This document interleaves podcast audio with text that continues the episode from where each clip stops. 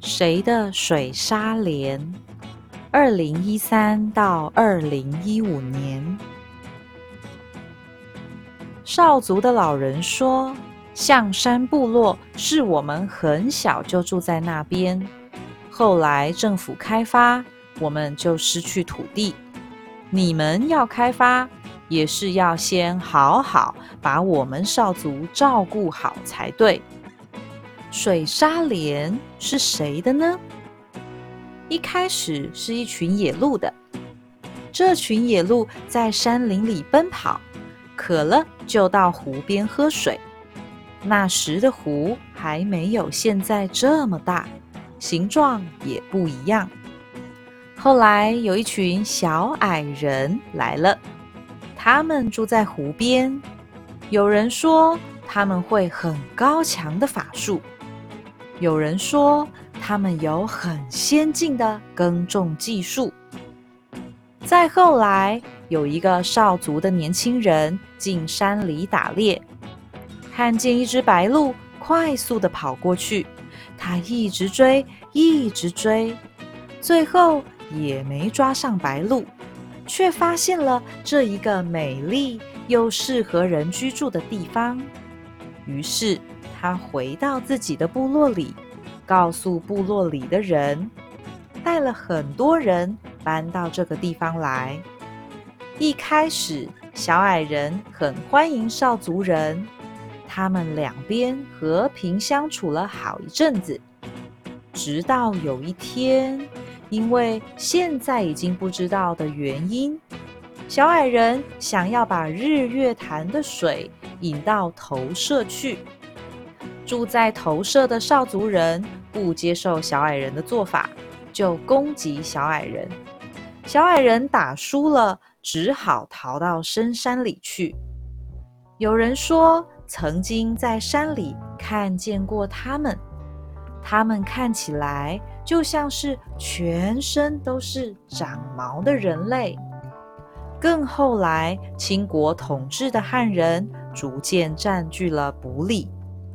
那里的 Pazek 和 Gahamu 变成汉人的守门人，帮汉人挡住山上泰雅人的进攻。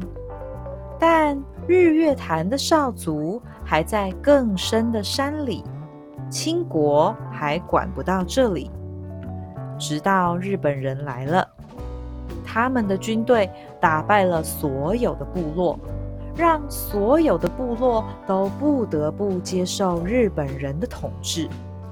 日本人决定要在日月潭盖一座水库。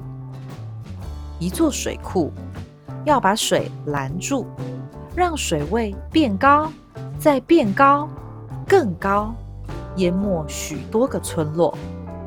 少族人打不过日本人的军队，他们只好搬家。住在日月潭四周的少族人，几乎通通被集中到德化来，包括这个故事一开始说话的那个少族老人。日本人走了，国民党的中华民国政府来了。中华民国政府公布了一个法令，规定所有的土地都是国家的。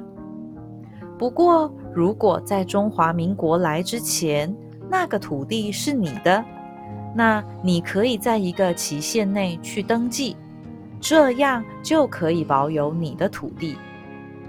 但中华民国政府没有很认真的宣传，所以很多人不知道这件事。